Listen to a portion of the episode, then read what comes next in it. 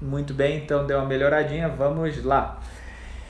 Voltando então. Agora eu quero então começar a olhar os textos bíblicos com vocês e vamos ao primeiro deles. Eu quero abrir o primeiro texto bíblico para tratar o tema mago e vitimismo, que é o texto de Hebreus, capítulo 12, versículo 14 e 15. Hebreus, capítulo 12, versículo 14 e 15. Diz assim: Esforcem-se para viver em paz com todos e para serem santos. Sem santidade, ninguém virá verá o Senhor. Cuidem que ninguém se exclua da graça de Deus, que nenhuma raiz de amargura brote e cause perturbação, contaminando a muitos. Hebreus vai nos falar exatamente isso. Primeiro ele diz assim: esforcem-se para viver em paz com todos esforcem para viver em paz com todos e serem santos. E nessa dinâmica ele vai falar, a primeira interpretação que ele fala desse viver em paz viver em santidade, ele diz: não deixe uma raiz de amargura brotar no seu coração.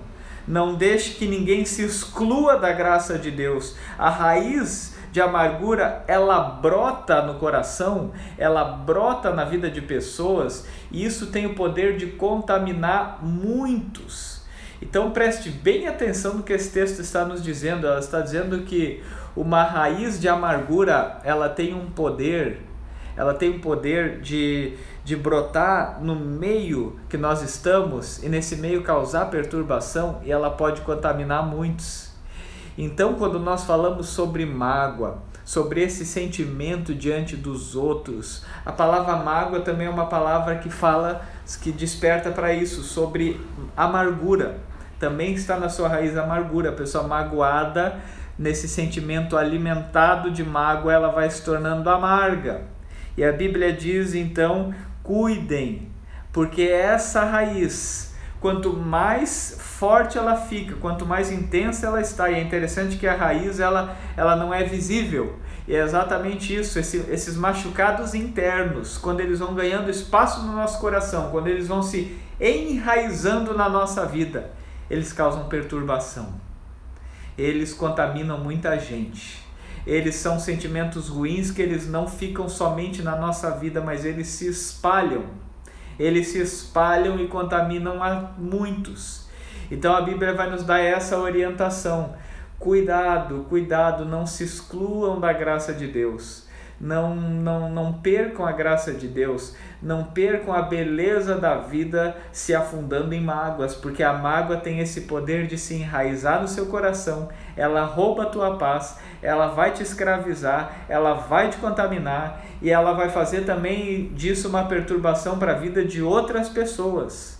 Então é por isso que a Bíblia nos diz: cuidado com a mágoa na tua vida, não se acostume com a mágoa, não se acomode com a mágoa, não se conforte com a mágoa, não aceite a mágoa na sua vida, porque ela vai ter esse poder de te contaminar. Ela vai ter esse poder de de fato afetar a tua vida de uma forma muito forte. E ela não vai te fazer bem. E a mágoa tem exatamente esse efeito: é um sentimento eterno que nos fere, um sentimento interno que vai nos roubando a paz, um sentimento interno que nos perturba, um sentimento interno que, na medida que nós não o controlamos, ele vai passando para outras pessoas, ele vai influenciando outras pessoas, ele influencia muita gente, ele acaba contaminando a muitos e ele nos rouba o privilégio de viver em paz e de viver a graça de Deus. Então a mágoa tem esse poder. A mágoa tem essa capacidade. E uma coisa que eu queria que você aprendesse sobre a mágoa é, é, sobre a mágoa ainda é quanto também na Bíblia o treinamento com a mágoa que Jesus dá para os seus discípulos, ele não é um treinamento para validar mágoa, ele é um treinamento para nos curar de mágoas. Jesus ele nos treina para ser fortes diante dessas, dessas situações.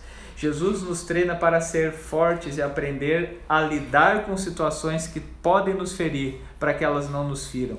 Então Jesus não abençoa mágoas. Isso eu queria dizer muito forte para você. Jesus não é compreensível com mágoas, mas Jesus quer curar você. Jesus quer eliminar isso da sua vida.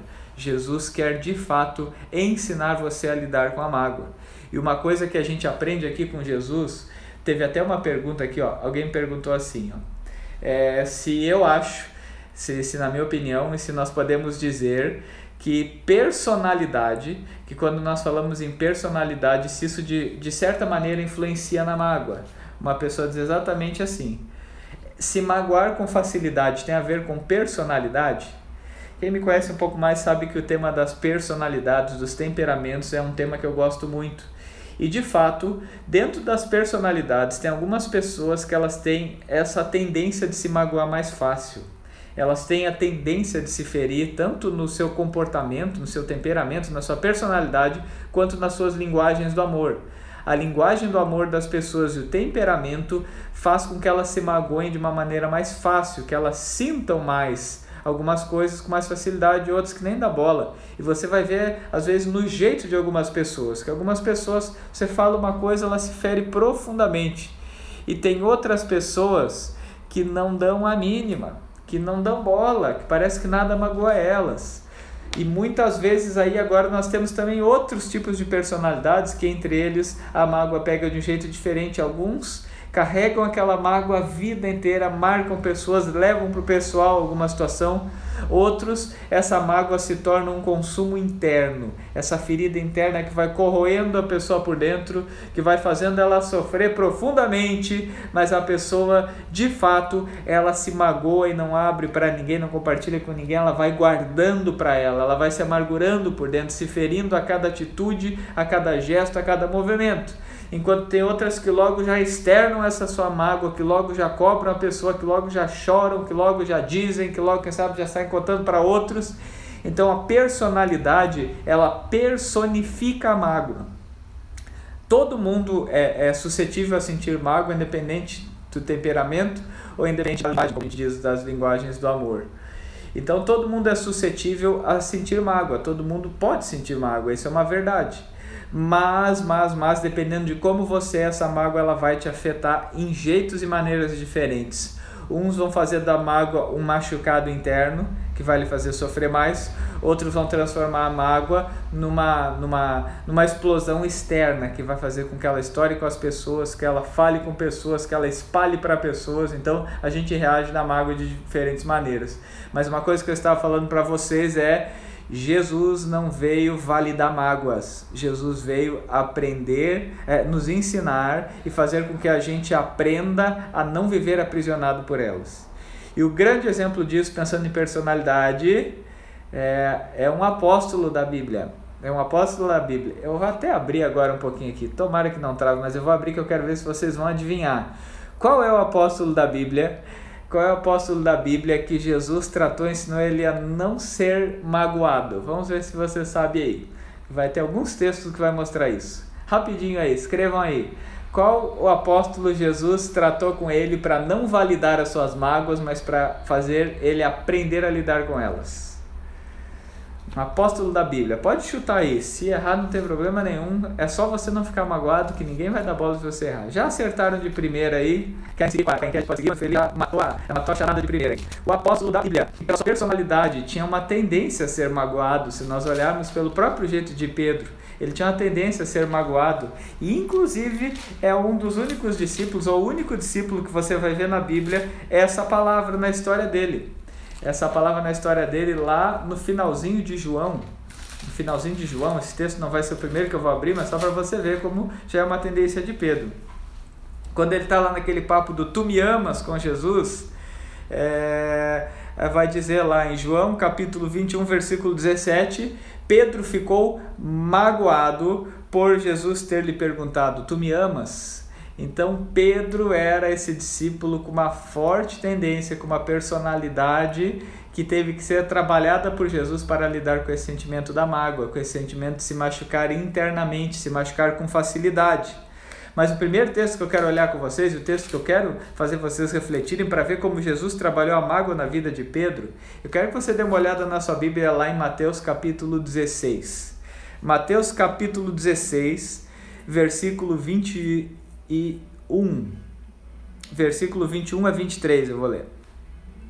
Eu vou ler o 22 direto para também porque eu quero comentar os textos. Mas no 22 já diz assim: Então Pedro, chamando Jesus à parte, começou a repreender Jesus dizendo: Nunca, Senhor, nunca isso te acontecerá.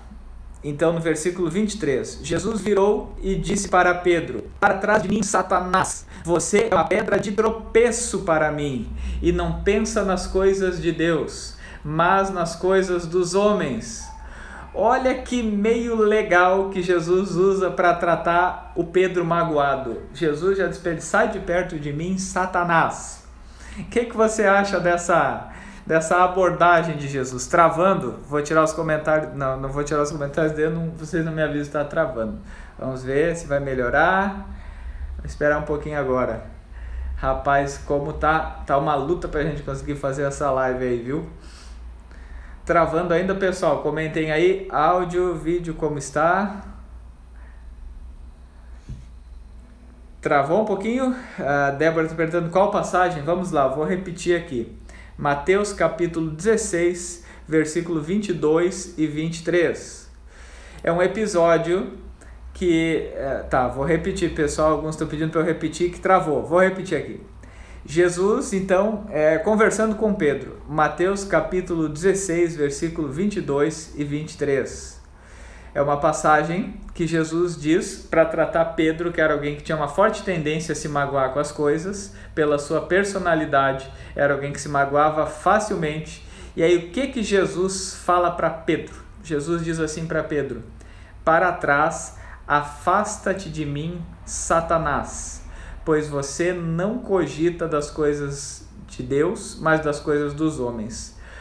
Jesus não valida mágoa. Jesus trabalha para nós pararmos de sermos magoados e nos treinarmos para ouvir verdades que precisamos.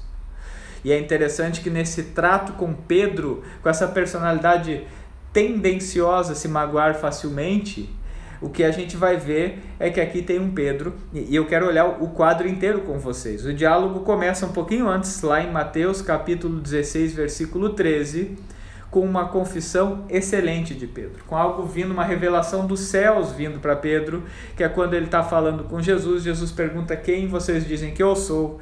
E ele de fato diz que ele é o Cristo, o Filho do Deus vivo. E quando Jesus ouve Pedro falando aquilo, Jesus elogia Pedro, Jesus ressalta essa virtude de Pedro, Jesus ressalta o que vem de Deus na vida de Pedro e diz para Pedro: Pedro, que, que revelação veio de Deus para você sobre essa sua afirmação? Eu vou edificar a minha igreja. Essa é a palavra que diz, essa é a rocha que edifica a igreja.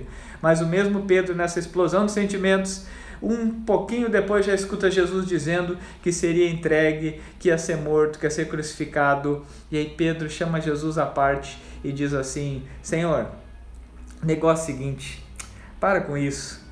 Para com esse papo, isso não vai te acontecer. E a palavra de Jesus é muito dura para Pedro, é de dizer: arreda-te de mim, Satanás. Você não cogita das coisas de Deus ou das coisas, mas das coisas dos homens.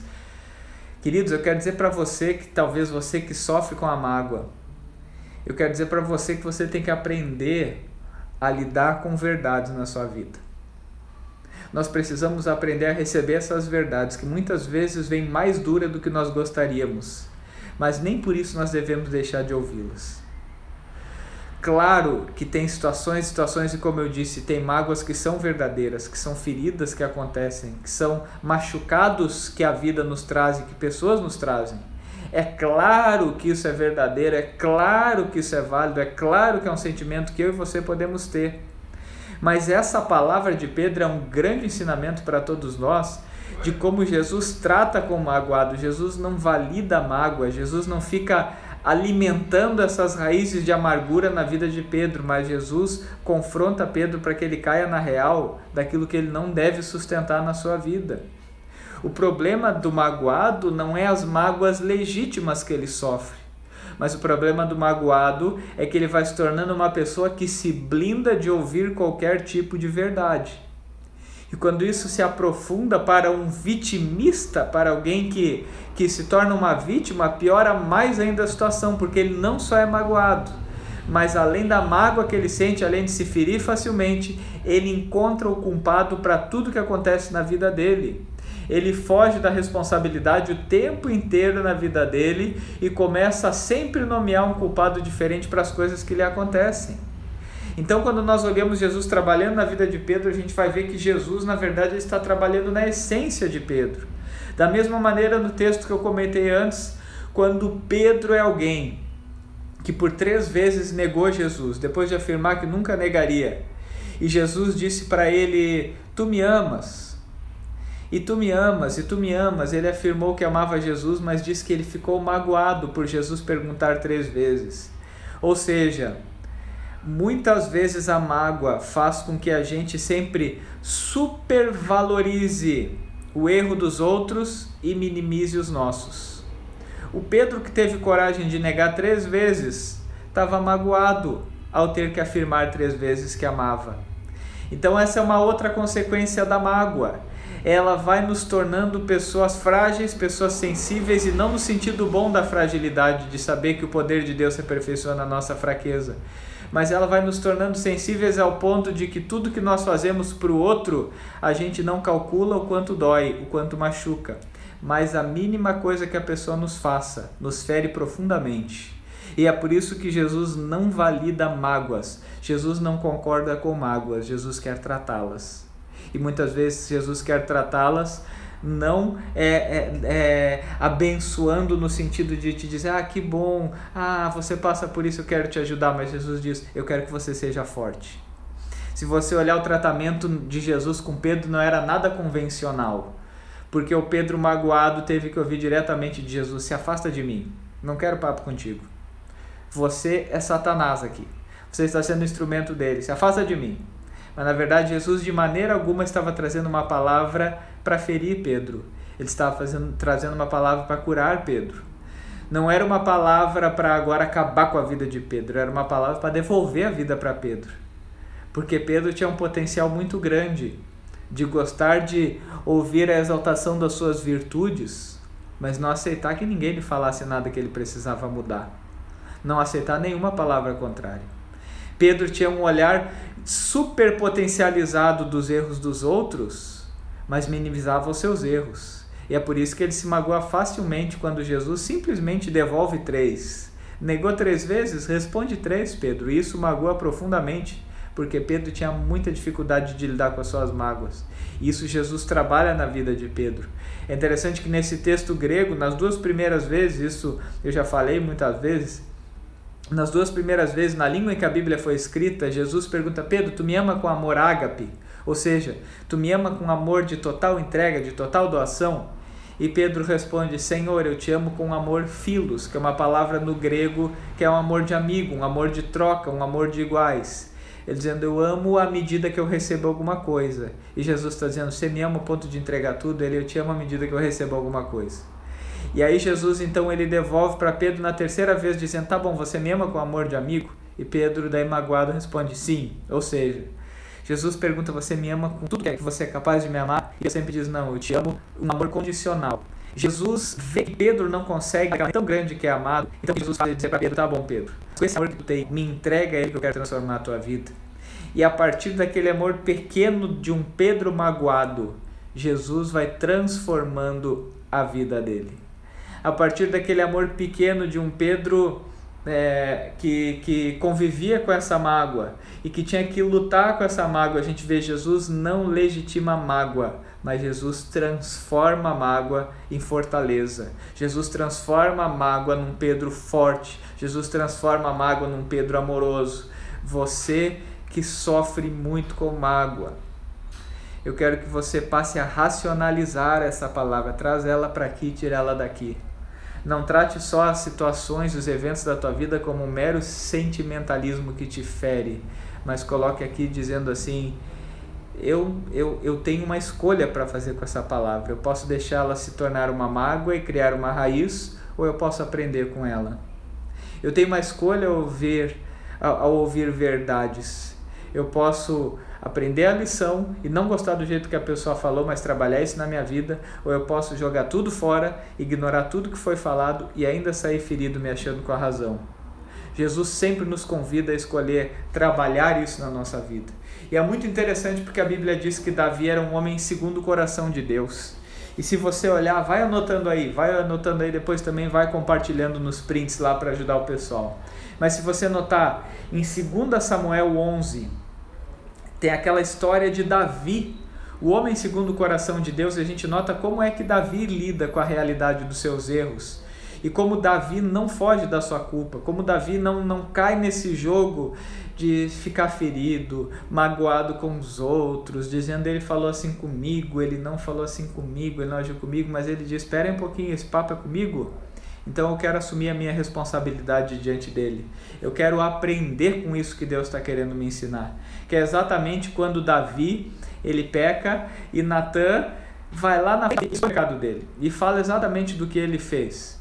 Inclusive usa uma historinha para dizer: Pois é, Davi, tem a situação de um homem que era dono de muitas terras, muitas ovelhas, tinha muita coisa, e ele pega e vai lá e, e, e tem um, um, coitadinho lá, tem um pobrezinho que tem apenas uma ovelhinha, e só tem aquela ovelhinha, somente ela, e esse homem poderoso com um monte de ovelha, com um monte de terra, com um monte de animal, com um monte de dinheiro, vai lá e acaba com aquele homem e pega a única ovelhinha dele. O que, que a gente deve fazer com um homem desses?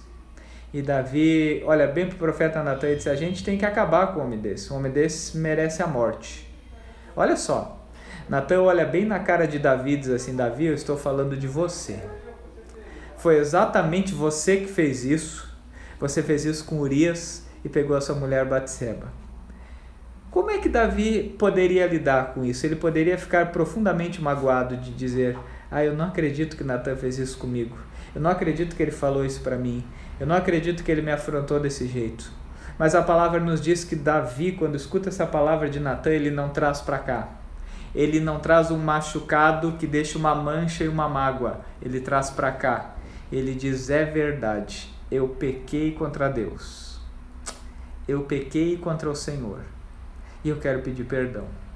Davi coloca a mágoa no lugar certo, Davi coloca a ferida no lugar certo, ele faz dessa ferida uma maneira de ser curado de coisas que ele precisava tratar. Enquanto que Pedro, a gente vê que numa luta muito maior vai tendo que lidar com essa palavra, vai tendo que aprender com essa palavra, vai tendo que na sua vida despertar para isso. E agora aqui eu quero olhar com vocês para vocês perceberem o quanto esse nosso tema, o quanto isso que nós estamos falando, o quanto essa lição nos ensina. Pessoal, grave bem isso que eu estou falando. Jesus não valida mágoas. Jesus não abençoa magoados. Jesus quer curar mágoas. Jesus quer curar magoados. Jesus quer nos fortalecer. Existem situações que nos ferem? Sim, mas Jesus não quer que você crie raízes com ela. Existem situações que nos ferem? Sim, mas Jesus não quer que essas manchas, essas marcas acompanhem a tua vida. Jesus, na verdade, quer fazer um outro exercício, que é o exercício de te curar. Tem algumas frases que eu anotei aqui. É, por exemplo, assim, nós falamos hoje de manhã na live sobre a herança maldita que é algo que desde Adão e Eva, como fruto do pecado, acabou se tornando parte da nossa vida, que é a questão de sempre tentar encontrar o culpado para coisas que acontecem com a gente. A gente sempre aponta para alguém. Adão come do fruto proibido, Deus vem perguntar para Adão o que aconteceu. Adão diz: Esse fruto foi a mulher que tu me destes, que me deu e eu comi. Ou seja, a culpa é dela, a culpa é de Deus, é por isso que eu fiz isso. Olha só a situação que Adão faz. Ele sempre tenta transferir a culpa para alguém. Ele é motivado, ele, ele tem como uma motivação para sua vida encontrar alguém na qual ele pode alimentar esse sentimento de mágoa, na qual ele pode alimentar esse sentimento de ferida. E é aqui que também a gente percebe de uma maneira muito forte uma pessoa que é vítima e vítima não no sentido de uma vítima real, como eu disse, que elas existem, mas uma pessoa que se vitimiza, que torna o vítima, a vítima num verbo, o vitimizar-se, a pessoa que ela vive transferindo a culpa e a responsabilidade pelos, para os outros, para as ocasiões que acontecem na sua vida. Meu Deus, se você tem esse sentimento, eu quero dizer para você que você é um verdadeiro prisioneiro um prisioneiro da realidade da vida. Você não está enxergando direito quem você é. você não vai conseguir se fortalecer, você não vai conseguir amadurecer as suas emoções, seus sentimentos, você não vai conseguir viver em paz, a tua vida vai ser um verdadeiro caos, porque na vida, enquanto nós não assumimos responsabilidade, enquanto nós não aprendemos o que Davi nos ensina no texto que nós vimos, que ele diz é verdade, eu pequei contra o Senhor. E ele dobra os seus joelhos, ele quebrando seu coração diante de Deus. Inclusive no Salmo 51 ele vai dizer: Senhor, eu pequei, só eu pequei contra ti, eu fiz o que tu reprovas. Ele não coloca a culpa no irmão, ele não coloca a culpa na mãe, ele não coloca a culpa na irmã, ele não coloca a culpa no pai, ele não coloca a culpa no presidente, ele não coloca a culpa no prefeito, ele não coloca a culpa no vereador, ele não coloca a culpa na sua história, ele não coloca a culpa na sua infância, ele não diz, ah, mas isso foi porque eu estava cansado. Ele coloca a culpa no lugar certo, ele bate no peito e sabe que quando ele apresenta essa culpa para Deus é que ele pode ser curado. Quando ele apresenta essa culpa para Deus é que ele pode ser perdoado. É exatamente isso que Davi faz. Ele diz: Senhor, eu peguei quando eu te peguei. Então, pessoas que colocam a culpa por tudo que não dá certo na sua vida, culpam os seus, os seus traumas, sua dificuldade, dizendo: Ah, mas é assim porque eu tive muitas dificuldades na vida, não deu certo porque o meu pai isso, porque a minha mãe aquilo, porque o meu colega isso, porque o meu patrão isso, não dá certo porque tem muita gente venosa na minha volta, não dá certo por isso, por aquilo. Na verdade, é uma pessoa que vive terceirizando a culpa, sendo que diante da cruz o pecado confessado é que traz cura e transformação. O pecado terceirizado só nos transforma em magoados e vítimas. O pecado terceirizado, a culpa terceirizada pode te aliviar por um momento, mas ela te leva para um caos sem fim. A culpa terceirizada, o sempre achar culpado pelas coisas que acontecem, pode te trazer um conforto, um alívio por um momento de alguém olhar para ti e dizer: é verdade mas lá no fundo você nunca vai encontrar paz. Lá no fundo você nunca vai encontrar uma resposta satisfatória. Coisa boa poder dizer: Ah, mas isso que aconteceu é porque o meu marido é muito ruim. Por isso que o nosso filho é assim. Coisa boa poder dizer uma frase dessa no sentido de dizer: A culpa não é minha. Achamos um culpado. Mas lá no fundo você sabe que isso não vai resolver nada. É você dizer: Ah, eu desanimei, eu não fiz direito o meu trabalho porque o meu patrão é muito ruim. Coisa boa poder dizer isso. Mas a bem da verdade, isso não vai mudar nada na nossa vida. Isso não vai tirar a sensação de que nós não estamos em paz. Então é por isso que eu quero dizer para você, pessoal, esse aqui é um papo dessa noite, isso aqui é uma conversa muito franca nessa noite, dizer, tem muita mágoa que é legítima tem muito sentimento que é verdadeiro, tem muita culpa que de fato é de outras pessoas. Mas eu quero dizer que quando nós vivemos legitimando águas, se alimentando delas, se tornando como vítima da situação, isso não amadurece a nossa vida, isso não nos torna mais fortes, isso não nos transforma, isso inclusive não nos permite nem dizer um eu venci, eu superei, eu cresci, porque nós vivemos escravizados. E é por isso que essa palavra que eu quero trazer para você hoje é de olhar como Jesus ensinou Pedro até de uma forma dura, mas Pedro foi aprendendo a entregar todo esse seu amor frágil para Jesus.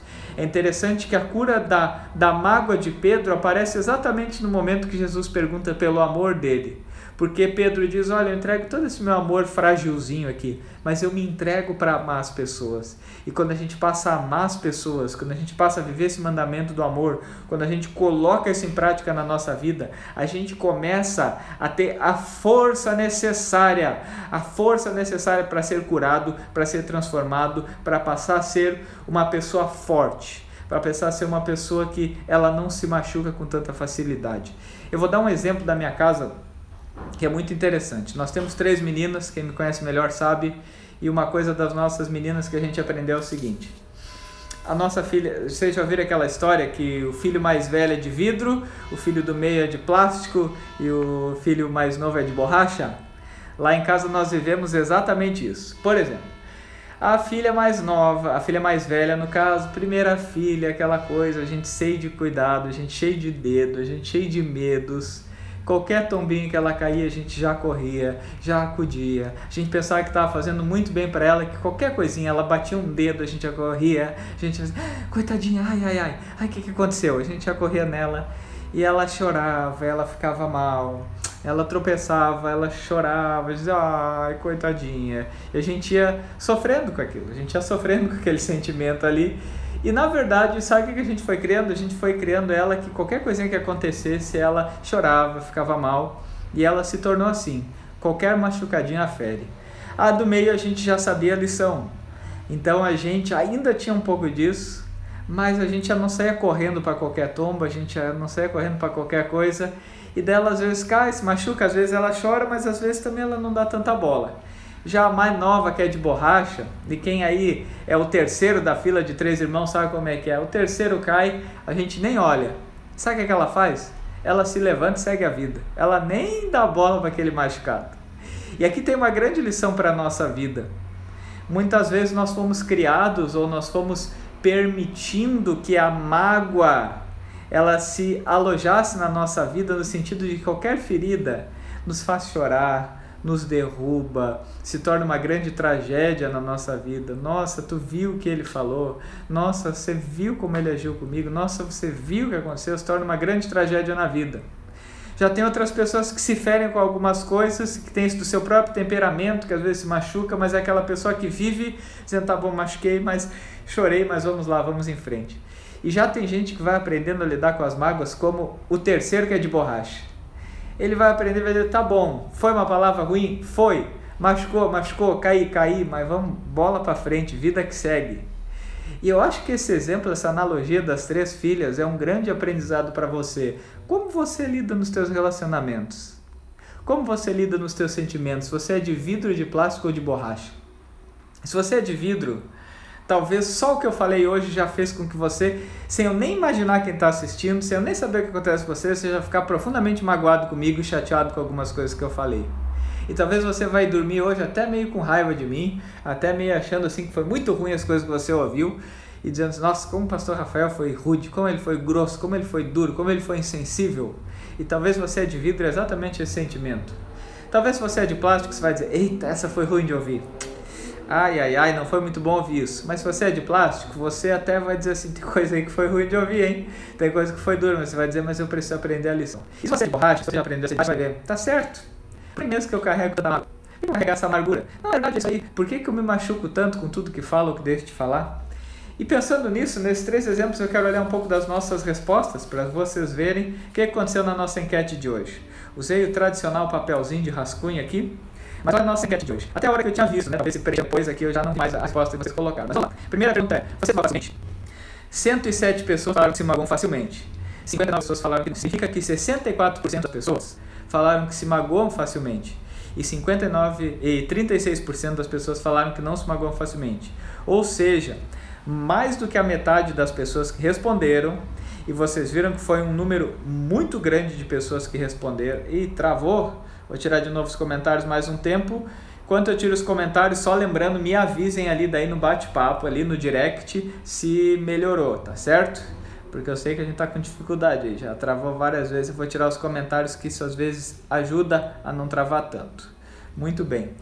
Se, se é, eu só peço para alguém ir ali então agora no, no direct, no bate-papo, e só me avisar ali, melhorou, segue travando, comenta alguém comigo aí, vou dar um segundinho aqui, vou atualizar a página no notebook, só para ver a resposta de vocês, para ver o que, que vocês me dizem, como ficou Vamos lá. Por gentileza, alguém que está assistindo aí, comenta comigo como está agora áudio, se está bom, se a conexão está boa, se travou, se melhorou, como é que está? Vamos ver. Ah, alguém já escreveu aqui, deixa eu abrir. Melhorou. Ok, obrigado. Então, vamos lá. Nosso papelzinho, então. A primeira pergunta é: você, se piorar, mandem aqui, tá? Mandem aqui que eu tô com um olho na, na tela e outro aqui no lado para ver é, a, o que vocês estão reagindo. Vamos lá. Bora lá. Você se magoa facilmente? Vou repetir porque eu não sei em que momento travou. 107 pessoas falaram sim, me magoou facilmente.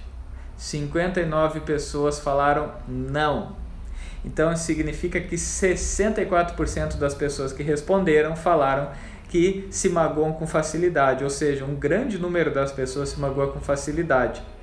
E eu, eu imagino que você que me escuta aí, com certeza já sabe o quanto se magoar com facilidade faz mal, rouba a nossa paz, tira a nossa força, não é um sentimento bom de carregar. Uma outra pergunta que eu fiz, e essa aqui foi quase metade, metade, é: você já se magoou com alguém nas redes sociais? 97 pessoas responderam que sim, que já se magoaram com alguém nas redes sociais. 68 pessoas responderam que não. Isso dá uma porcentagem de 59% já se magoaram e 41% não se magoaram. Sabe uma coisa interessante? Que eu, eu às vezes não percebo, eu uso só o Instagram basicamente, eu não abro muito o Face. Mas daí por algum motivo eu fui olhar o Facebook hoje e no Facebook tava tava a mesma enquete. No Facebook o número era muito maior de gente que disse que já se magoou nas redes sociais. Isso para mim sinalizou que quem é mais ativo no Facebook com certeza se magoa mais, porque lá rola muito mais discussão, muito mais ofensa, muito mais às vezes a gente entra em brigas tolas. E se eu faço essa pesquisa no WhatsApp, talvez o número aumentava mais ainda. Mas essa questão de brigas nas redes sociais tem magoado muita gente, ferido muita gente.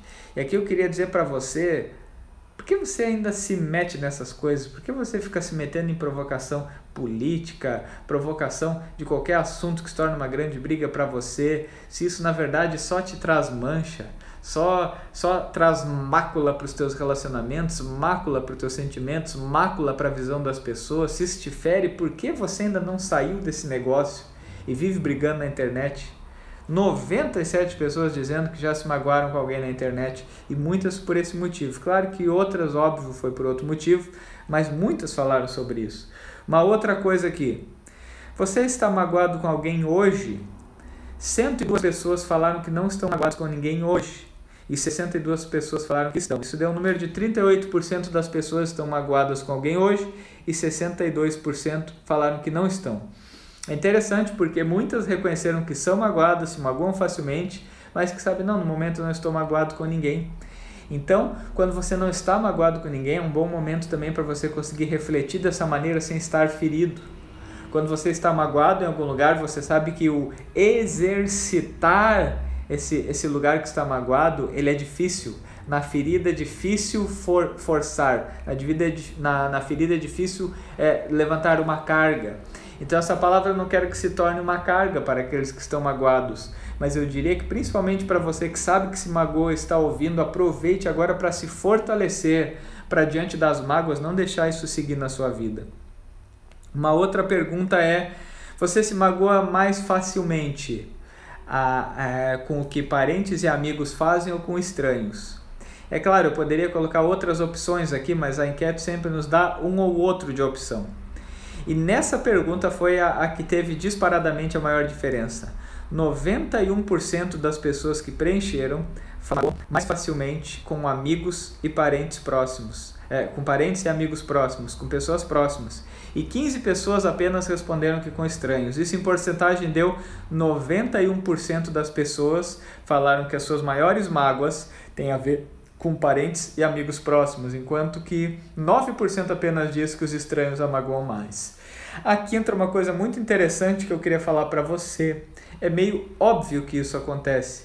As nossas maiores mágoas são causadas por quem está perto, porque nessa pessoa nós criamos mais expectativas, nós criamos mais intimidade, nós criamos relacionamentos mais aprofundados. E nesses relacionamentos que deixam de ser superficiais, a gente começa a ser mais verdadeiro, a gente vai tendo menos filtro, a gente não é que a gente vai tendo menos cuidado, isso também, mas muitas vezes é óbvio. Por exemplo, se uma pessoa lá na internet comenta, ah, não gosto do seu trabalho, é uma coisa, mas agora se seu filho fala isso, a dor é muito maior porque são aquelas pessoas que convivem que têm esse potencial de trazerem feridas. Exatamente por isso, porque estão perto e perto a gente tem esse potencial é, de sentir mais, por estarmos perto. Então, é normal esse sentimento. É a velha história da dinâmica do porco-espinho. Um precisa do outro para se aquecer, para crescer, para se proteger. Só que quando a gente está muito perto, acaba que um ou outro espinho sobra e nos fere. Então, é, essa é uma resposta, quem sabe, até surpreendente para você de olhar, mas a grande maioria diz isso. Até alguém comentou comigo, um amigo aí, comentou no particular para mim dizendo: "É, mas não deveria assim, ser assim entre os próximos". Mas é que com os próximos a gente convive, com os próximos a gente se importa, com os próximos a gente tem sentimento. E é por isso que eles têm esse potencial maior de nos magoar, de nos ferir. e com os próximos a gente tem muito mais contato. Então eles têm muito mais possibilidades. E uma coisa que é certa na nossa vida é que a gente se magoa de duas maneiras, e por isso que veio a outra pergunta. Você que se magoa, se magoa mais é, através de palavras ou de omissões? Eu sei que teriam outras opções aqui também, mas também só tem duas opções na enquete, então foram essas duas. Olha só, 112 pessoas responderam que se magoam mais com palavras que ouviram de outros e 41 pessoas falaram omissões. Isso em porcentagem, 73% falaram as palavras machucam mais, 27% omissões. E esse é aquele exercício de dizer assim, a maioria das nossas mágoas de fato tem a ver com aquilo que alguém nos falou. E como tem pessoa, que aqui eu também quero entrar num outro aspecto que a gente tem que ser é, que tem que trabalhar assim. E aqui, de, de maneira alguma, como eu já estou tratando com vocês, eu não quero legitimar mágoas. O meu exercício aqui não é legitimar mágoa, é dizer você está certo. Mas eu quero dizer como, como as pessoas elas têm essa, essa capacidade de se ferir com palavras e de ferir com palavras. Como a gente não cuida de um bem tão precioso e de algo que a gente sabe que tem esse poder, que são as palavras que a gente fala. Então você que está me ouvindo também assim, ó, você que super potencializa o que os outros falam para você e minimiza o que você fala, como aquele sentimento que a gente vê em Pedro, cuidado com as tuas palavras. Cuidado nas feridas que você causa em outros. É um exercício constante de trabalhar isso. Eu vivo me policiando com isso, eu vivo pedindo desculpa pelo jeito que eu falo, eu vivo tentando aprender com isso. Porque muitas vezes a questão não é a palavra que a gente fala, mas é de onde ela sai. Que Jesus diz, a nossa boca fala daquilo que o nosso coração está cheio. Então, o que sai aqui é reflexo do que está aqui. Então, mas muitas pessoas, então, de fato, é uma palavra que lhe feriu, uma palavra que lhe machucou, é uma palavra que lhe fez mal. E uma porcentagem que falou sobre omissões, e aqui entra uma questão. É, nós, não, nós temos que deixar Jesus tratar a nossa mágoa e não validar a nossa mágoa, porque sempre vai ter motivo para você dizer: Eu estou magoado pelo que ele fez mas sempre vai ter motivo para você dizer: eu tô magoado pelo que ele deixou de fazer. E quando você entra nesse jogo de machucar pela pessoa que deixou de ligar no teu aniversário, pela pessoa que não te deu oi na rua, pela pessoa que marcou 10 pessoas na foto e não marcou você, pela pessoa que não te mandou um WhatsApp, pela pessoa que não respondeu teu áudio, pela pessoa que é, falou alguma coisa de você na empresa, pela pessoa que foi muito dura para você, você vai viver uma enxurrada de mágoas na tua vida e você vai viver amargo e você vai viver frágil e você vai viver de machucado em machucado. Cuidado com isso. Nós temos esse potencial de nos machucar e quanto mais consciente nós tivermos, mais chance a gente tem de enfrentar isso aí. E a, a, agora, fechando a nossa enquete aqui, é, eu quero olhar um pouco com vocês agora mais algumas definições sobre mágoa, que eu deixei para o final para a gente retomar alguns conceitos e ver quando, é, como também nas palavras, como a gente se ajuda, como a gente cresce junto nessas lives, como é um bate-papo, que na verdade a gente está aprendendo junto, por isso que eu digo que se você anotou, depois na hora do print, aqui eu quero que você capriche no print, eu quero que você capriche na frase, que você compartilhe frases e lições para botar aqui nos meus stories também, para que mais gente aprenda tanta coisa boa que a gente tem para compartilhar junto. Mas ó, uma pessoa disse assim: mágoa é quando eu fico remoendo algo que foi dito ou uma situação e isso me faz muito mal. Exatamente. Faz muito mal. É, mágoa é quando a gente fica remoendo, a gente fica alimentando algo que a gente é, vivenciou. Isso ainda falei na pregação de domingo, quando nós nos desconectamos do hoje e vivemos no ontem, lembrando do que falaram ontem, revivendo o que falaram ontem, sentindo de novo o que falaram ontem, nós nos tornamos prisioneiros. Prisioneiros do passado. E um prisioneiro do passado perde o seu maior presente, que é o hoje. Então, quando você está sofrendo com a mágoa, mas lute com força contra isso. Racionalize isso, comece a pensar: eu não posso viver dependente daquilo que fizeram ontem comigo. Eu não posso ser de vidro dessa maneira que eu vou estar sempre voltando naquele, naquela história ali. Eu preciso me fortalecer. A outra coisa que falaram sobre mágoa, deixar algo que já faz tempo que aconteceu continuar influenciando minha vida hoje. Essa também pode ser uma tradução de mágoa, é você ainda hoje não conseguir, quem sabe, ah, dizer assim, ah, eu não consigo ajudar alguém, porque uma vez eu ajudei alguém e tal pessoa fez isso comigo. Ah, eu não consigo confiar em ninguém, porque talvez eu confiei em alguém e tal e tal coisa aconteceu. É claro que você não, não vai ser um irresponsável nessa coisa de confiar e também não vai deixar os outros abusar de você nessa coisa de ajudar, mas para com esse sentimento de que uma situação do passado define o teu, o teu presente e o teu futuro. Para com esse sentimento de que porque uma vez você foi ferido, você não pode mais se mover. Aprenda agora a legitimar o amor pelas pessoas. Aprenda a legitimar e transformar isso numa diferença na tua vida. É, sobre mágoa e também vitimismo, alguém comentou: sentir-se vítima por achar injusto o tratamento recebido, a palavra e o olhar. Como é ruim o, o vítima, como é ruim o vitimista, a pessoa que se sente vítima. Como é ruim quem vive assim. Porque uma coisa que eu quero dizer para você: se você sente vítima, você luta por um direito, não por merecimento muitas vezes, mas simplesmente porque você acha que você tem que ser assim. Você diz assim: ah, eu não merecia ter passado por aquilo. Ah, a culpa é dele, a culpa é dele, a culpa é daquele. Uma pessoa vitimista, uma pessoa que vive nas conversas dizendo: ah, por que você não me ligou? Por que você não fez isso por mim? Poxa, ninguém lembrou de mim. Poxa, ninguém não sei o que. Essa pessoa ela vai conseguir, sabe o que? Afastar as pessoas de perto dela. Ninguém consegue conviver. A pessoa até, às vezes, é, acaba cedendo ao que o vitimista quer, mas ninguém tem prazer de estar perto de um vitimista, que sempre fica achando culpado, que sempre fica se ferindo, que sempre fica transferindo culpa, que sempre fica botando a culpa em alguém. As pessoas não têm prazer em vitimistas. As pessoas não gostam de conviver com vitimista. Isso pode nos fazer muito mal.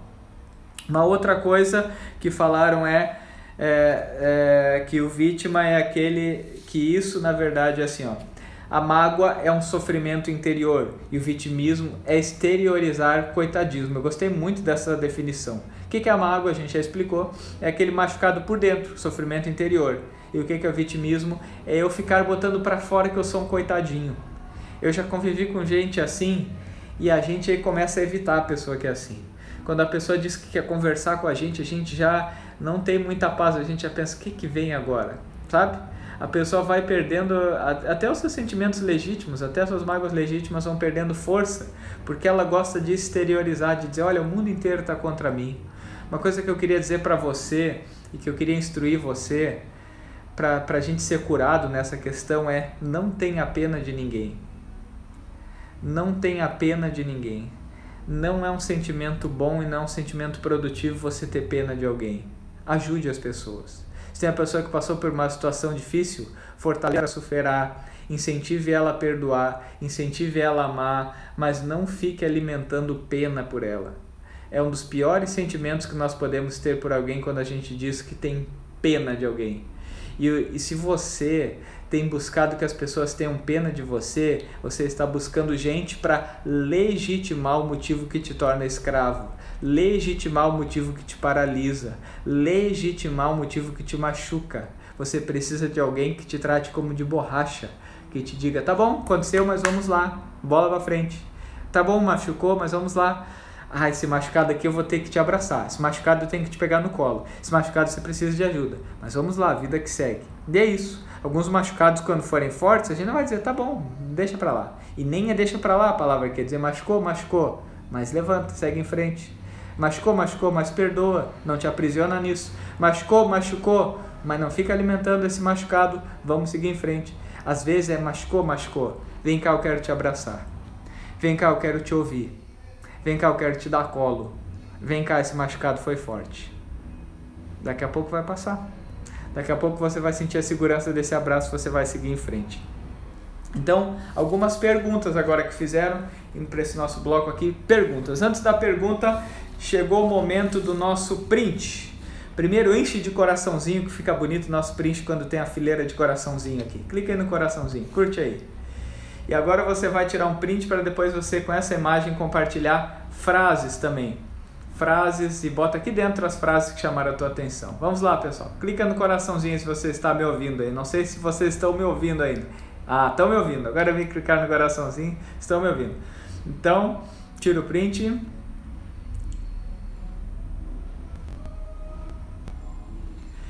E depois, muito bem, valeu? E depois você então vai lá e vai colocar uma frase. Se não pegou esse print, pode tirar um print de uma outra imagem, ou você mesmo pode escolher uma imagem bonita, um pano de fundo, alguma coisa, e coloque uma frase que chamou a tua atenção, uma lição que você leva dessa live, uma coisa que você aprende. Agora eu vou para a parte das perguntas, as perguntas que vocês fizeram. A primeira pergunta tinha sido uma palavra na Bíblia nesses momentos. Eu diria na Bíblia, estude a vida de Pedro olhando sobre essa perspectiva como uma pessoa é, que nem Pedro, que tinha uma potência muito grande para ser magoada, acabou lidando com, com esse tratamento de Jesus que não validou mágoas, mas que curou, que fortaleceu Pedro para não ser tão magoado. Uma outra coisa que perguntaram ainda sobre a Bíblia, eu diria, olhe de novo esse texto de 2 Samuel 11, quando, quando Natan conversa com Davi, veja como Davi agiu. E um terceiro texto que eu diria para você, e esse aí eu diria, se dê muita atenção, se você conseguir decore esse texto, não esqueça mais dele, é Hebreus 12, 15, que nos diz, não deixa a raiz de amargura ganhar lugar no teu coração, isso vai tirar a paz, isso vai perturbar muita gente, isso vai contaminar outras pessoas. O magoado arrasta mais gente junto, então não deixe isso acontecer contigo. Então, essa foi a outra pergunta. Agora uma pergunta, a segunda pergunta que alguém fez foi, das que eu anotei, foi ela na verdade ela fez uma constatação, quero agradecer uma pessoa que eu vi que ela está na live, ela disse que primeiro ela só tinha a agradecer que as lives têm ajudado ela a se livrar desse sentimento, e que ela falava das lives diárias, todos os dias às 7, 7 da manhã.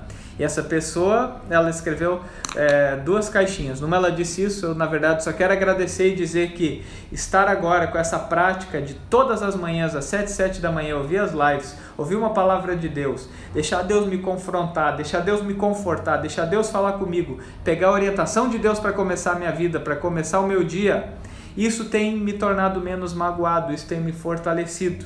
E essa pessoa diz: aproximar-se de Deus ressignifica, afasta esses sentimentos. E é exatamente isso.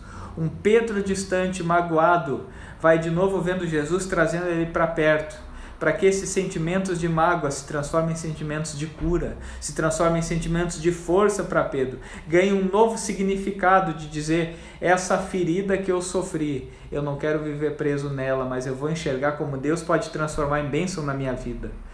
Outra história bíblica aqui que eu lembrei agora. Gaste um tempo olhando a história bíblica de José.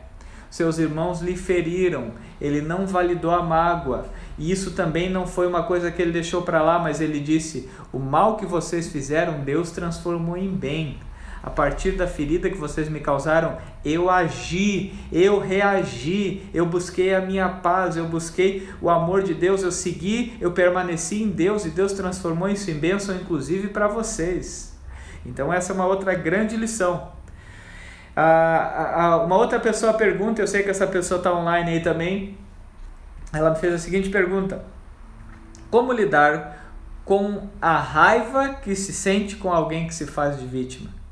Muitas vezes a gente acaba sentindo raiva de quem de pessoas que se fazem de vítima. Uma coisa que eu quero dizer para você é que não tem como a gente é, ter sentimentos bons por quem se faz de vítima. Porque daí nós validamos a mágoa, como eu já falei aqui, que Jesus não valida a mágoa, ele cura mágoas, ele transforma mágoas em pessoas fortalecidas.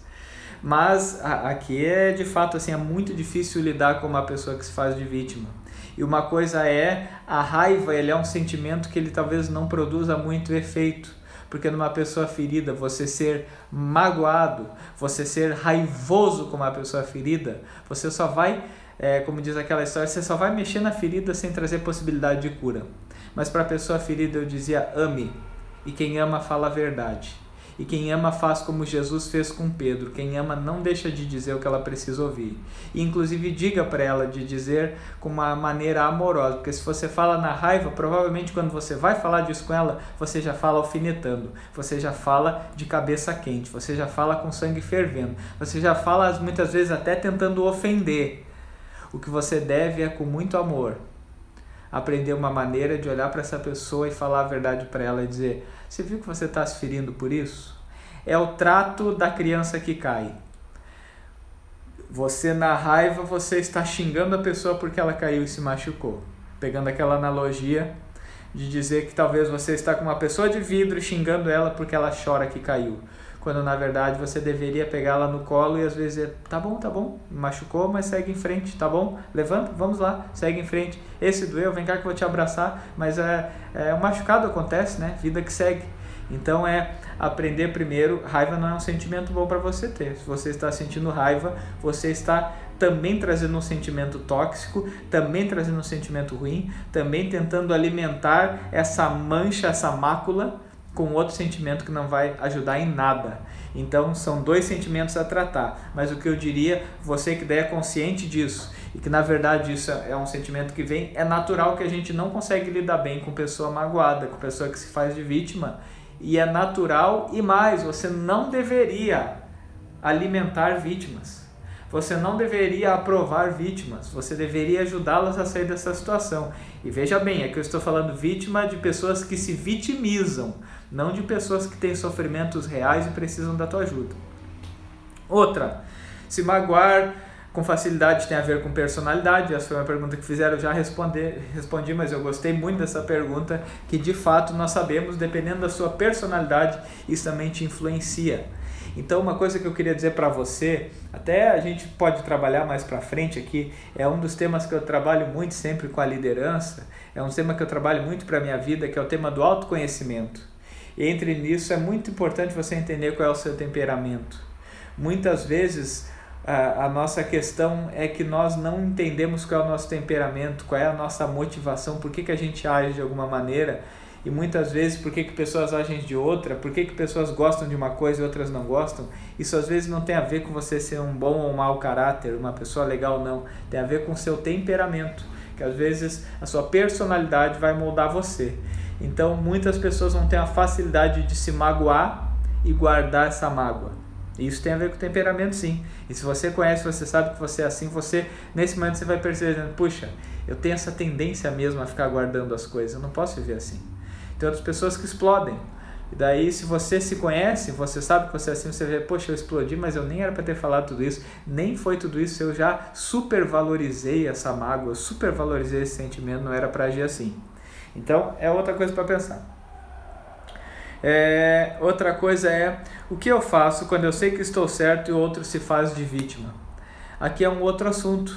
É, o que, que a gente faz? Vamos lá. Essa aqui não é uma resposta fácil e é que nem eu digo aqui, eu estou dando respostas gerais, mas no específico isso pode ter, ter várias coisas. No específico a gente tem que tratar diferente algumas das situações, é óbvio.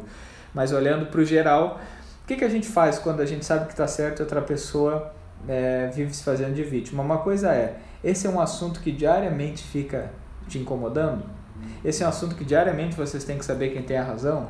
Se não é, eu diria assim, é, você estar certo e provar que alguma outra pessoa está errada, na verdade, os dois vão perder dessa maneira. Eu sempre digo que no relacionamento, seja de casal ou de amigo, se a gente descobre que um é o certo e o outro é errado, os dois perderam.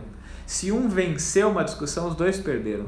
Porque na verdade o que a gente tem é, a partir das diferenças, construir juntos, a partir das diferenças, aprender juntos, a partir de atitudes que passaram, aprender a perdoar e lidar com isso.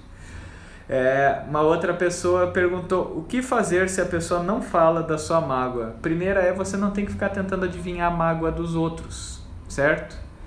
É, muitas vezes, talvez assim, a, melhor coisa que você faz para a pessoa é simplesmente não validar esse sentimento dela é não ficar alimentando esse sentimento dela, é não ficar encontrando um motivo de ficar futucando e mexendo. Por que, que ela tá assim? O que, que aconteceu? O que que tá, tá, tá, tá, tá? O que vai acontecer é que você vai se magoar também? O que vai acontecer é que você vai se fragilizar também? O que vai acontecer é que você vai estar mexendo em feridas que não deveria mexer, porque na verdade não vai ter condições de resolver. Então, se uma pessoa está magoada, ela não te fala, você ficar dizendo o que, que aconteceu, só vai piorar a situação. O que você deveria dizer é: bom, eu quero deixar minha abertura, eu quero deixar minha dignidade. E a primeira coisa é, você só percebe que tem mágoa se você percebe que fez alguma coisa, porque senão você só está diante de uma pessoa mal-humorada que vai estar, tá, de alguma maneira, é, só refletindo quem ela é. Então, às vezes, é melhor deixar quieto. Mas se é uma pessoa conhecida, você percebe, pô, ela está diferente comigo, a coisa que eu diria para você é fale. O que aconteceu que você está diferente comigo? Você é aquele tipo de pessoa que vai dizer nada? Você diz, tá bom, eu acho que tem alguma coisa, mas se não tem, isso quer dizer que eu não percebi o que aconteceu. Então, se foi alguma coisa que eu te feri, eu não consegui perceber o que foi, eu te peço perdão, peço desculpas, não quero ficar carregando essas coisas. Se você sabe o que aconteceu e se você sabe que errou, tem a dignidade de dizer: então me perdoa pelo que eu fiz, me perdoa pela maneira que eu agi, me perdoa pela mágoa que eu criei. Mas se também você nessa situação vê que é uma pessoa que se fere fácil demais, aí esse caminho de Jesus de dizer assim, olha, eu sinceramente eu acho que você deveria ouvir o que eu falei. Se talvez eu não sou a pessoa certa, não usei a maneira, não usei a maneira certa, vamos orar, vamos pedir para Deus restaurar isso mas não, não desvalide verdades que deveriam ser ouvidas só porque talvez a pessoa se chateou com você, tá certo? Encerrando aqui ainda essas reflexões, perguntas e respostas, um grande perigo que a gente tem como magoado diante de pessoas magoadas é desistir de ajudá-las ou desistir de ou desistir desse de, desse aproximar-se. Porque uma pessoa magoada vai causando isso, você começa a calcular, você diz, eu não vou falar isso que ele não vai gostar eu não vou agir assim que ele não vai gostar. E eu nem vou tocar no assunto porque senão ele já vai ficar incomodado. Se você não tem ninguém te falando verdades, se você não tem ninguém te ajudando às vezes, e, e às vezes até meio te ferindo com palavras que você precisa ouvir, talvez você está entrando nesse caminho, que a tua mágoa te venceu. Eu quero dizer para você, vença ela. De novo, comece a assumir responsabilidade, comece a assumir sua culpa, comece a entender que ninguém deve ter pena de você, comece a entender que ninguém, na verdade, também deve alguma coisa para você. Não acredite que o mundo inteiro precisa girar em torno de realizar as suas vontades, mas simplesmente comece a dizer faz parte da vida. A gente cai, a gente levanta, a gente fere, a gente trata a ferida, a gente vai aprendendo. E algumas feridas, com o tempo, com a maturidade, quanto mais eu cresço, quanto mais maduro eu fico, quanto mais forte eu fico, elas nem machucam mais. Eu vou aprendendo que tem coisas que fazem parte da trajetória. Eu vou aprendendo que tem machucado que às vezes acontece, mas eu não vou deixar eles me parar. Eu vou abrir aqui para o nosso momento final da live, vou abrir de novo o bate-papo para ver os últimos comentários aí, se tem mais alguém falando alguma coisa ainda estava nas últimas imagens de vocês falando travando, travando, travando, travando muito. Mas depois que eu desativei os comentários melhorou. Mas então já chegando mais pro finalzinho da nossa live, não deixa de compartilhar também os recadinhos que vocês colocaram. Eu daqui a pouco, até umas 9 horas por aí, eu vou fazer um post também, uma legenda ali, vou botar uma foto e vou botar algumas das coisas que nós conversamos aqui. É, então, se você puder meio logo já compartilhar também essa frase, pode ser que ela também entre na, nas coisas que eu vou escrever, mas eu vou colocar um post. Não deixe de curtir, de compartilhar com alguém. E, e, é isso aí, alguém comentou ali, a Márcia comentou. Não legitime mágoa, legitime amor. É isso aí. E tem uma palavrinha chave, que com essa eu quero fechar o assunto. É a palavra perdão. Ela não é uma palavra que não deve fazer parte do seu vocabulário. Ela deve fazer parte da sua vida diariamente, seja para pedir perdão para Deus ou para perdoar os outros. Toda vez que você ora Pai Nosso, que Jesus ensina, ele te ensina uma coisa muito válida. Ele diz: Perdoa assim como eu tenho perdoado.